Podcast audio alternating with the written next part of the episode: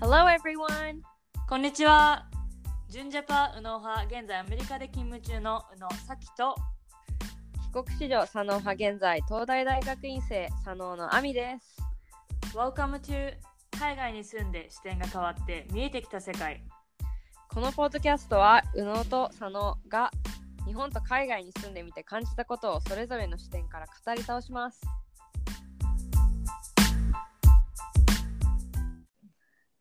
こんにちは。えー今回は、えーインターナショナルスクールに通っていた佐野の亜美さんにインタビューしたいと思います。えーこの経緯は、えー私インターナショナルスクールに通ったことがないんですが、まあ、将来子供ができてもし日本に住んでいたら通わせたいなって思ったり最近芸能人でも子供を通わせてる人が多いので実際インターナショナルスクールってどんな学校なんだろうっていうことで聞いてみたいと思います。あみさん、こんにちは。。こ んこんにちは。はい、えっと、では、早速ですが、このポッドキャストで何度かお話ししてると思いますが、もう一度はい学歴を教えてもらってもいいですか学歴、まあ、簡単にですけど、はいえっと、日本生まれです。うんで、えっと、12歳までははい。あの横浜の方に住んでて普通に公立の学校に通ってて、で小学5年生の時に、はいまあ、親の仕事の関係でタイに引っ越しましたはい。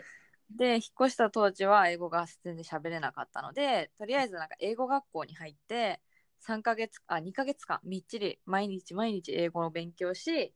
えっ、と1年学年落として私はインターナショナルスクールに入り入りましたおーえっと、語学学校に行ったってことですよね。そうですなるほど。日本ではちなみに英語の勉強はしてましたかあの英会話教室みたいなのには行ってて、おえっーと、そうですね一応英会話をやってたんですけれどもなはんいか学びはそんなになく、まあ、うん My name is ぐらいは言えるっていうであとまあへー1から10は数えられるぐらい でその真剣に英語を勉強したというよりはなんかこう、まあ、うん習い事の一つでちょっとやってみようみたいななるほど。感じだったので、まあ、正直、はい。あのー日本を離れてねタイに行った時は全然英語が喋れずもう本当に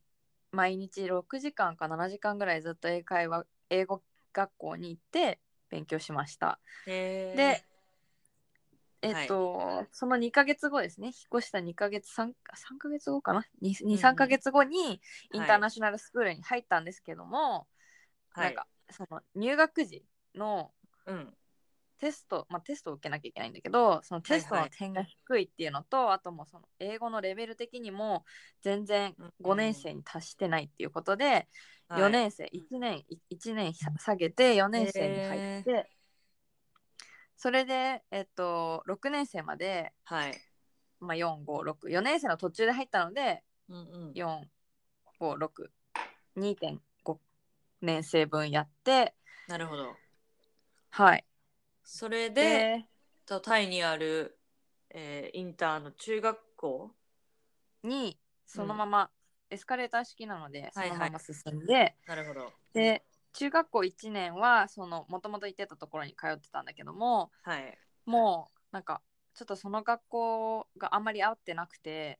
ああ。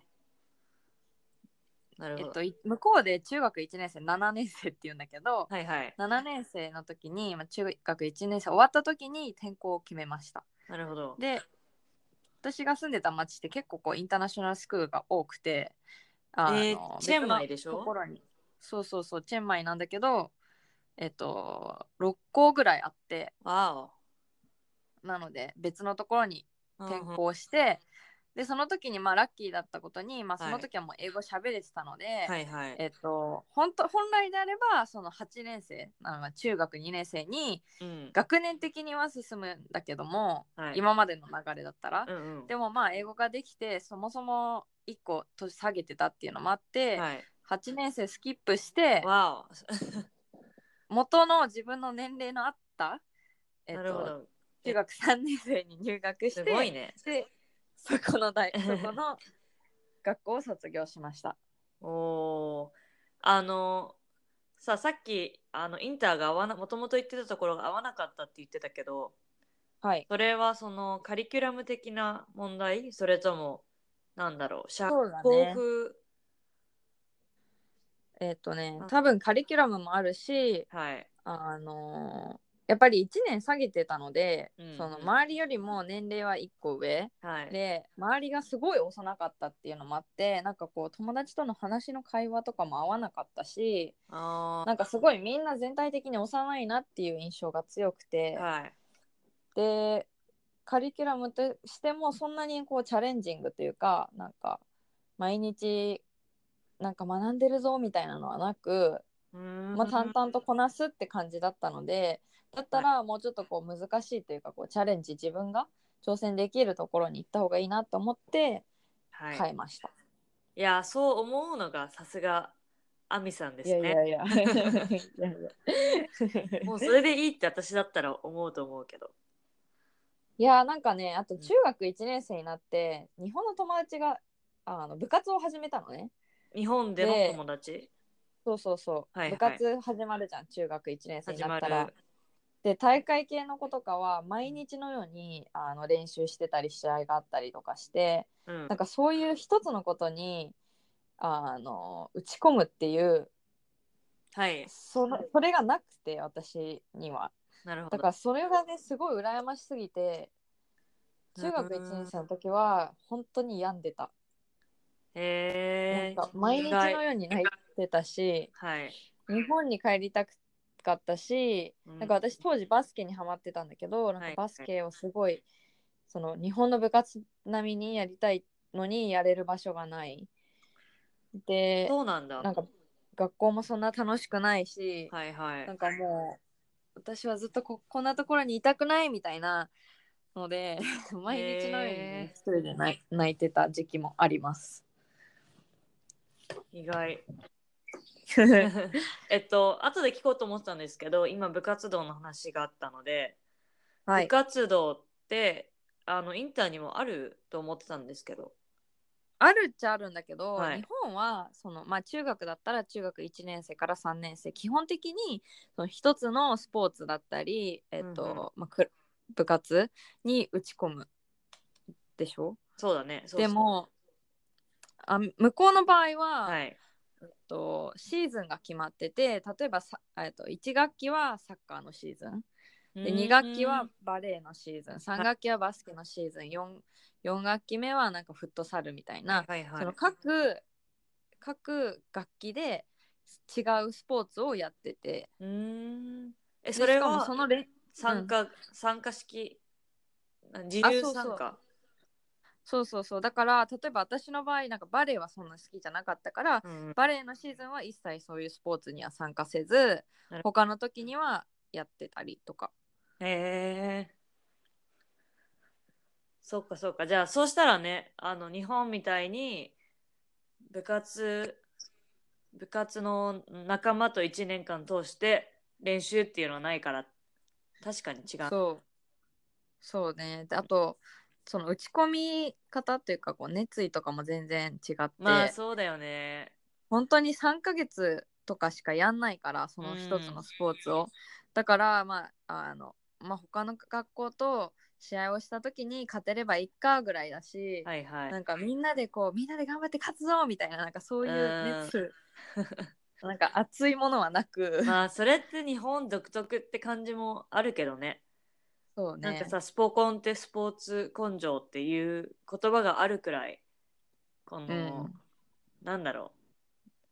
あの意味わかんないけどもとりあえず努力しなきゃつかめないものがあるみたいなうんうんうそうんフィロソフィーが日本にはあるからねでもでもそれがねやっぱ外から見てるとすごい羨ましかったああ本当そういうなんか私熱いことが好きだかうんら、うんそういうのがなくてそうですねすごい、うん、はい。えっと、じゃあ、あの、まあ、チェンマイのインターなので、日本とどれくらい違うかわかんないけど、大うん体インターってに、生徒数はどれくらいいるんですかやっぱり、うん。あの学校によって全然違くて、はいはい。えっと、最初いたところは本当に一クラス10人、15、あ6人すごいちっちゃいね。そうでしかも1学年1クラスだからその1学年に十何人おー、なるほど。で次行ったところは1学年50何人はいはい、はい。で、まあそのまあ、日本もあると思うけどホームルームっていうその担当の先生担任がいてみたいなそのホームルームは、はい三はい2から3ホームルームあったまあ、ちょっと待ってあ、えっとね、ホームルームってなんだろうあホー担ム任ルームのは担任の先生かなそうそうそうなんかあの朝行ってはいはい。あのその日のスケジュールじゃないけど朝の、朝の会みたいな。あそうそう朝の会だったりとかうん。あとはなんか連絡事項とかを担担任の先生が持つクラスそう、そう、オでッケーオッケー。はい。中高私が行ってたところの高校に関してはそのうん取る授業っていうのも、例えばまあ理系日本でいう理系だったらまあ理うん。文系だったらのクラスを取るグループっていうのが結構分かれてたのでもう中学校から武系、文系と理系が分かれてるってこと中学校も選べるああ、なるほどの。もあるあ完全に分かれてないけれども例えばあのアートはいには関い。しては、えお絵描きお絵描きって言ったらあれだけどなんかその、うんうん絵を描いたりとかものを作ったりするアートもあるし音楽っていうのうもーんまあ、一応その美術アートの中に含まれてたりとか演劇っていうのもあってそれはなんかその、各自が選べる。なるほっていうど。のあ、でもで、あそのうん、私が行ってた東京の中学もそうだった。えっそうそとう、そう多分中1には、あの、必須だったんだ、必修だったんだけど、中3は、えっと、美術というか、そのアートが4つあっうんうんて、えっと、音楽、技術、家庭科、えー美術。うんうんうん、そう。それで選んでたかな。そうだよねそうそれそれはちょっと似てるかもしれなそいうかもなのでそういうのに行ったら結構こう同じクラスの人でも取る授業が違ったりするので、まあなるほどとりあえず朝いあの学校に行ってまずそのホームルームはい、自分はのい担任の先生のところに行って、その教室でとりあえずその1日な本当に15分ぐらいだけどあの連絡事項があったら聞いたりとかっていうのはあって、まあそれはさい最後にその卒業した学校に関しては3クラスあったので、はいはいはい。まあ最初いたところよりは大きいなるほど。しもっとあのそれこそ東京とかバンコクとか、まあいわゆる大都会に行けばそれはもっと数百人とかっていうのもそうなんだ。全然まあそうだよね。そうそうそうちなみにあれでしょあのアメリカのインターとかってその科目ごとに教室があって生徒が移動するんだよね。あそう同じですそうだよね。え日本はねあの1年1組のクラスがあってそこに担任あのその科目の先生が毎時間来る。ああそうそうなんだそうそう。だから基本的でにも生徒は動かない。でもさなんかわかんないけど生物の授業とかだったらこうなんか人体模型とかさああそうだそういうねの。を先生がわざわざ持ってくんのいや、えっとね、そういうのを使うときは先生が事前にあのそこの教室でやるから来てくださいみたいなことあー言そういっうことてか行くんだけど、うんは基本的には自自分のクラスで教室で授業が行われる。私たちが私が行ってたインターはもう各教先生が持ってる教室に学生が回るっていう、そうだよね。でも、はいアメリカって大体そうなんじゃないのうんアメリカもそうそうだよね。ここは国語の部屋とかここは算数の数学の部屋みはたいいはにいはい。なってます、なるほど。はい。はいでは、えっと、ちなみに、アミは卒業した後、こう中学行って、こう、待って、中高はさ、あの、受験とかないんだよね、特に。ないですないで普す通にもう、小学校から高校卒業までは、基本的にはエスカレーター式。そうですなるほど。それで卒業生は、みんな、うん高校卒業したらさ、どういう進学先を選ぶんですかえっとですね、まあ、はいそもそもインターナショナルスクールって、うん、いろんな国籍いろんなバックグラウンドの学生が集まってるので、はい。。えっと、もちろん例えばアメリカ人もいるし、えっとヨーロッパ系の人もいるしハーフの子たちもいたり、なので結構こう母国に帰るっていう人は少なくはないうーん。なんかアメリカ人でなんかまあ親が親の仕事でタイに来ててその子そのインターナショナルスクールに行ってたら、えっと、大学はアメリカはい、かはい。つその出身州というか出身の州の学校に入ったりっていうのがうんアメリカに関しては多かったかなあとはヨーロッパの学生も結構自分の国に帰ったりとか、はいはい。あとヨーロッパってこう EU でつながってるのでそのいうんうん別の国だけど EU 内の国に行ったりっていうのが多くなるででアジア系の学生に関しては韓国人と中国人がまあまあ多かったんだけど、ほどうんその人たちは、えっと、アメリカに進学するっていうのが多うんかっうーんたね。ちなみに日本人はいましたか日本人はねうん私ともう一人日本とアメリカ人のハーフがいの子がいたんだけど、うんうんえっとままあ、私はアメリカの大学に進学して、はい彼女は、えっと、ギャップイヤーを取るギャップイヤーっていあ、うのそうはなんだ。うん。えっと、自ら望んではい。留年浪人か留浪人する留年と、なんかさ、留年っていうと、卒業できなかった人じゃん。はい浪人っていうと、大学に受かんなかったけど、また頑張りたい人じゃん。でも、うんギャップイヤーって卒業して、まだ大学に行く、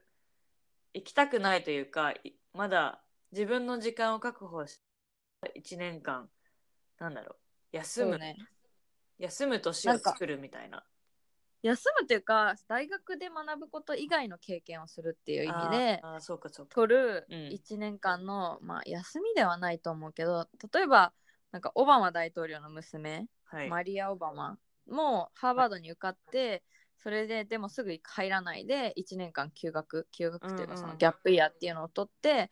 入留学入学してそのギャップイヤー中はなんかどっかでインターンシップをしたりとか、なるほまあ、ど。もちろん世界世界旅行世界一周旅行をする人もいればはいはい。っていう結構いろんな過ごし方があるけど、え待ってちなみにそのマリア・オバマさんはハーバードにうんもう受かったけど、入学を遅らせることができるんだ、あできますアメリカの大学はき基本的にできるそうなんだそれは、さやっぱいい制度だよねそうねうんまああとやっぱあとはなんか年齢を気にせずにこの周りと同じことししなくてもいいっていうこのマインドセットがあるから、うんそういうことできるんだと思うけどうんうんあとはまあそうね年齢あんまり関係ないってところでそれはしやすい日本はちょっとね結構浪人してたらなんかあれ1個下なのとか1個上なのとかそうっていうのはあるけどもうなんか卒業する高校卒業する段階で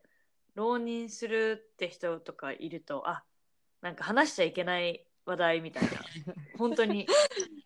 そそういうのはね、まあ、もちろんそういうそういう子もいるっちゃいるインターでもいるけれども、うん基本的にはギャップイヤーっていうのは望んで取る人もいるしそのあえて進学大学に進学しないっていう人もいるしはいはいあとは、まあ、かあの家業を継ぐ的な人ももちろんいましたしうんはい一旦大学に入ったけども退学というか自ら望んで辞めるあーっていう人そうもだいました。なるほどうんえっと待っていあのさインターインターって言ってるけどインターってアメリカの学校のカリキュラム、うんえっとねそれはもう大学にあ学校によって違う。ああなるほどはい私が最初に行っててその中学1年生で辞めたってところはうアんメリカの、カリキュラムでうんはいえっ、とまあ高校に入ったら AP システムっていうのがあっておえっ、とねちょ何の略かはちょっと分かんないんだけど、ーうんあのいわゆる特進クラスとか日本である、なんかこうちょっと大学にあー入る進人がうん、取るクラスとか、なあるほどのちょ進っと学頭がいい人が進学校みたいな。いやそういう意味じゃなくてそのうん国語のクラスとかに関しても何段階かがあってあ例えば文系そうなんだでうん国語にか国語を専攻したい人なんかまあに文学を専攻したい人とかだったらこうレベルが高いやつを取っていや別に私は理系だからっていうのであればそんなにレベル高くないのを取るみたいなまあアメリカの普通の高校であはいはるいシステムを導入してた学校なんだけどなるも、ほど私が卒業した学校はいにはい関しては国際バカロレアっていうシステムを入れていてはいこれはそもそもスイスあフランスかなフランスかスイスのプログラムでうん日本でも結構今流行ってきてるんだけども日本のインターでもってこと日本のインターでもそうだし日本の普通の日本語で教えてる高校とかにも入れてるへえカリキュラムではいなんか勉強だけを頑張るのではなくて、はいはい結構いろんな多多方面から評価されるというかもちろんべその成績っていう意味でも成績もあるけれども、はいそれ以外にもどれ何時間ボランティア活動したとあかあなるほど何時間こうクリエイティブなワークをしたとかはいはいっっていうのも求められるしあとなんかカリキュラムにあのーセオセオリー・オブ・ノレッジっていうのがあってどちらかというとこうちょっと哲学チックな授業とかもあったりとへーか、はいそれは必修だったり、っていうのでなるほどそうねまあ私はそれを取りました。うんうんで日本にも日本の高校って言ってもさ私立でしょ多分導入そさうれねてるって、あとはなんか国立国立ああなるほどね、うんへええっとさ日本にあるインターっていっぱいあるけど、それも、うんあの、まあ、タイのアミの言ってたような感じでにアメリカのシステムだったりそういう国そ際うバカロレアうんっていうのが導入されてるところだったりっていろんな種類があるってことだよね。そうねあとはもうイギリススタイルもあると思うしう、んはいはい。なるほど。はいまあそれによってだいぶ子供のなんだろうアイデンティティというアイデンティティっていうかさなんだろう変わると思うけどね。うん、いや変わると思うし、やっぱ進学先にも結構影響してくると思うんだよね。そうですよね。うんえっとじゃあアミーは、えーうん自分が行ってよかったと思いますか私今思い返したら言ってよかったと思おおーっていうう。のそれうんやっぱり、うんそのいろんな国いろんなバックグラウンドの子たちと勉強することによってはいその人ってみんな違ってて、はいはいで日本にいるとやっぱり違うって言ってもみんな日本人日本国籍でまあ見た目も肌色も大体似ててそうね。であのまあなんていうの仏教だったりとかうんうんまあ、神道だったりその宗教的な面でもなんかすごい特殊な人とかそんなにいない気がするんだよね。そうですね。なのでちょっと変わってたりするとやっぱいじめに発展したりとかはい。なんか生き生きづらくなったりっていうのはあると思うんだけどうんインターの場合なんかもうそもそもみんな違うそうですねから目の色も違うし髪の毛の色も違うし、うん肌の色も違うしっていうので、だから私はにとってその普通あ違い違うっていうのが普通になってて、なのでなんかこうやっぱりそういった意味でオープンなマインドがオープンになるオープンマインドそにうなでるすね。その通りですねしはい。あとはまあ英語を学べたっていうのはかなり良かったかなっていうもちろん苦労はしたし辛いこともたくさんあったけれども、はい。その卒業した時に英語が喋れるようになってたで英語を使って何かをできるようになってたっていう意味では、まあ行ってすごい良かったなって思います。なるほど。でもじゃあ逆にインターにだけ通った子供ってなんかうんそういう問題点ってありますか、いやそれはね結構あって、はい。そうなんだ。特にインターってまああれだよね学費もまあまあするんだよね。そうなんだ、ね。もちろん国の場所、はいどのインターに行くかにもよるし、うんそのインターの内でもサポート制度っていうのはあるんだけれども、うんうん、でもいわゆる私立でかつ、その多分日本でも普通の私立よりちょっと高かったりっていうのがあそうっでてすね、そう,、するとやっぱり裕福な子しか来れない。うんうんで私が言ってたタイのところに関しては結構こうタイ人の人とだともう本当に裕福な人しか入れなくてその金銭的にね。はいはいはい。でそうなるとなんだろうこう、まあ、親がサポートしてくれるから別に自分はみたいなハングリー精神がなかったりあなんか大学に行かなくて仕事にをに就かなくても親がお金くれるからっていーマうジで、マインドの人が多かったりとかうん、あとはなんか結構これあったんだけどはい、英語を、まあ、大学学校で学んでますうん、でもその人はそももともと別のなんかわかんないけどスペイン人だったりとか日本人だったりとか、うん、えっと別の国の人でで、はいタイに住んでるってことではい日々いろんな言葉が混ざり合ってる。あーでそうすると、はいい、いケースだと全部の言葉を喋れるようになってしかも全部の言葉をこうんうビジネスレベルに喋れるようになったりするんだけれども、うんうん悪いパターンだと全部が喋れないはいはいから、中途半端ってことだよ本当ねにそう本当にうんわかんないけどその言葉を使って例えば政治に関してディスカッションしたりとか、はいはいちょっと難しい話題についてディスカッションできる言葉が一個もないうんっていう学生も結構いてそうだよね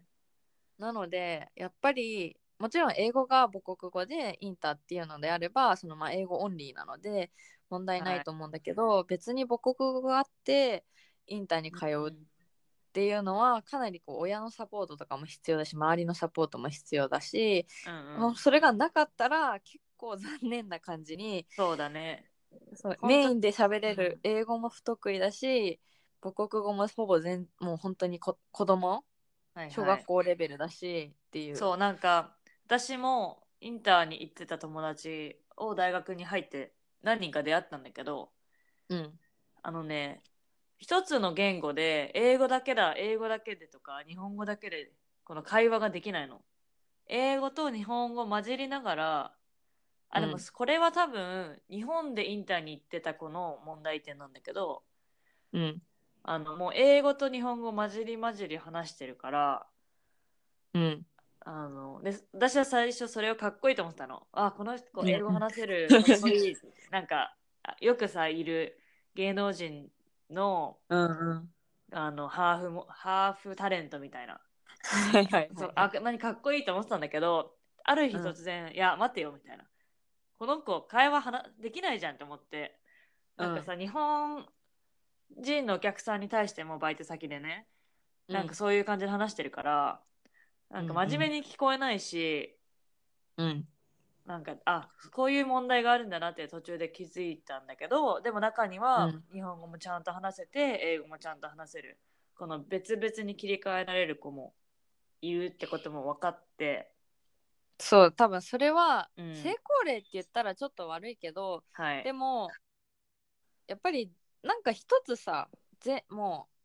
う一番得意な言葉があってそれを使って何でもできるって言葉が、やっぱり大人になったらなきゃいけないと思うんだよね。なるほどねでも、はいはいそれが一個もないっていう結構致命的 ななのでなんか一番どれが得意なのって聞いたら、は日本語って言うけれども日本語もなんかあれ みたい なだったり英語もまあある程度その会話はできるけどはいはい結構難しい話題になったらあれみたいなのがすごいうんうん半々ぐらいでいる。なるほどまあでも親の努力っていうのはだいぶ大きいと思うしそうあとどどの何歳で始めるかっていうのもかなり影響してると思っててなるほどなんか私は小学校行って始めたけれども、うんうん私弟がいるんだけど弟は、えっと保育園の時だから4歳ぐらいの時に引っ越したのでうん英語への入りはすごい早かったんだけれどもやっぱり日本語をが出来上がってきいってないからうん今どっちが得意って聞いたらやっぱ英語だしもちろそんう日本語も日常会話はできるけれども、はいはいでも読み書きっていうのはそんなに得意ではないなるほし、どうん、へええ弟はそれでなんかこれから日本語頑張るみたいなことは言ったりしてるのあ言ってるしやっぱりなんか日本人私もあったけども、はい日本人だけど日本を知らないとか日本人だけど日本語があんまりうまくないっていうコンプレックスはあるので、はいなんか私大学で日本の近代歴歴史あ近代史か、うんあ現代史現代史を取ったんだ 取ったり、そう取ったり英語で 英語でなんかそう英語でやるから逆になんかあの、うんちょっとね人物名が難しかったっていうのはあるけど難しそだけどやっぱそういうので、ま、勉強したりとか弟に関してもなんか漢字ドリルみたいなので漢字勉強したりっていうのはしてるので、なるほどまあ、ある程度までいったらその自分ど自分でする努力が必要になるかなとはいいなるほど。思いまあす。のいさっき弟の話をしてたけどあの、うんこのアミがちらっと昔言ってた TCK について、あのちょっとお話ししてもらってもいいですかはい、TCK っていうのは、まあ結構インターナショナルスクール出身界隈では話題になってるんだけど、サードカルチャーキッド、third culture う kid、んうん第三の文化で育った子供みたはいいな、はいっていうのは、まあ、私親が日本はい人でうんえっと喋ってるのは英語なんだけど、住んでるのはタイみたいなこう結そ構うね身の回りに3つの国があったりして、うんでそうするとアイデンティティとかの問題うんにもかなり影響してきて、はいそのサードカルチャーキットであるいい部分ももちろんあるし、まあ、ちょっとこうがサードカルチャーキットがあ直面するような問題っていうのもあって、まあ、その中で結構アイデンティティっていうのは大きういんはいはいかなと思うんだけど、私も弟もその大学入学時に、あのアメリカだとエッセイを書かなきゃいけないんだけど、はいはいはいその時に「あなたのアイデンティティは?」っていう質問がへー結構必ずあって、難しい、そね、れを書くのにうね、んすごい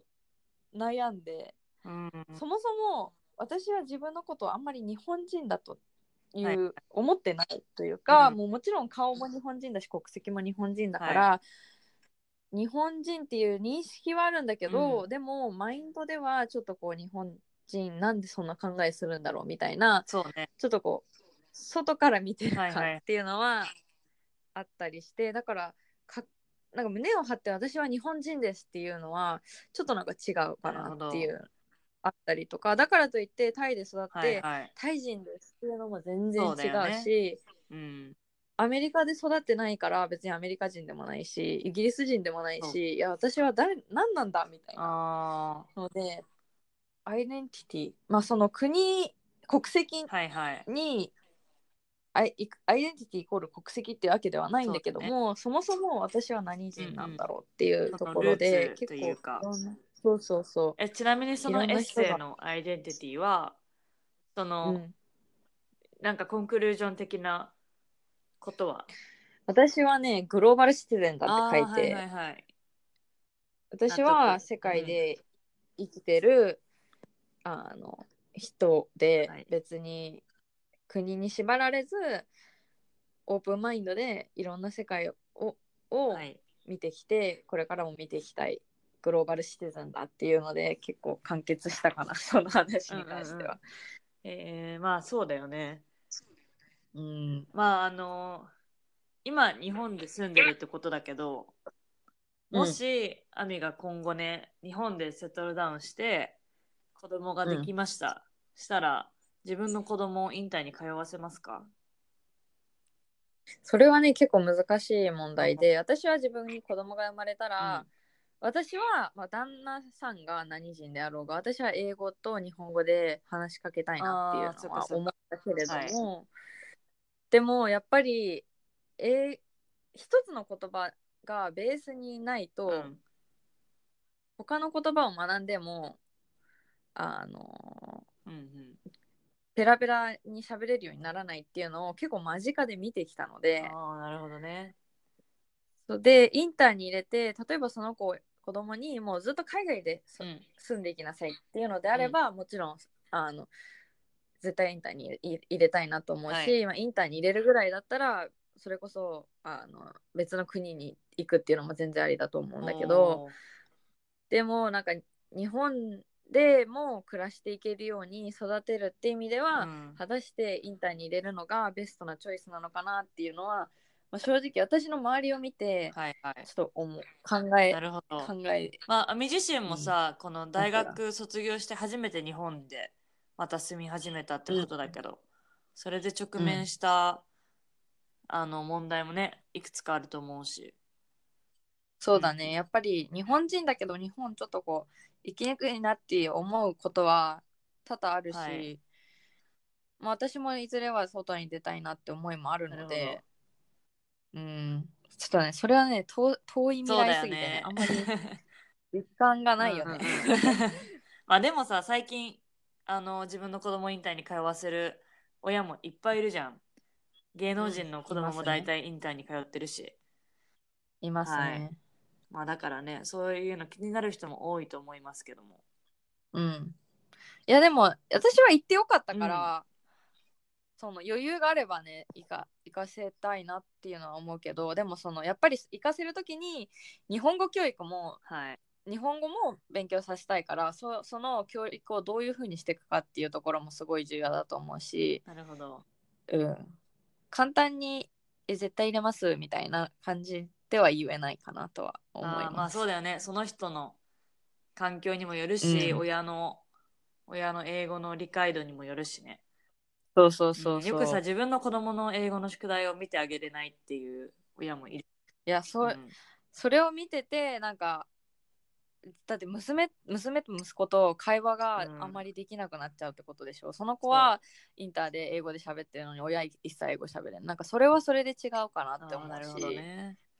うん、はいなので、まあでもちょっと長くなってしまったので、もし最後に何かうん、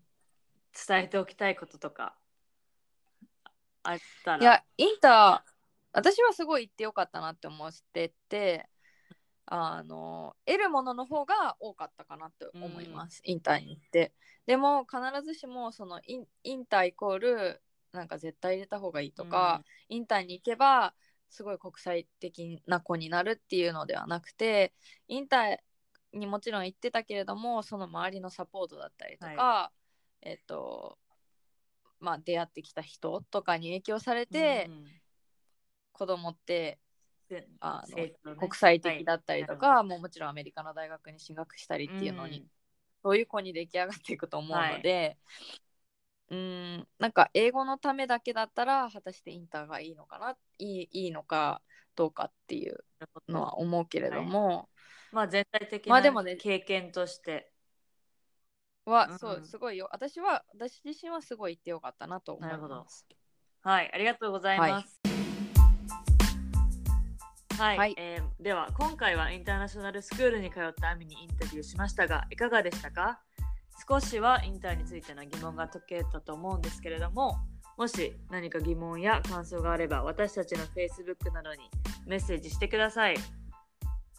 はい、えっ、と右脳と左脳のブログ更新も頑張っておりますのでぜひ読んでください。 See you next week! バ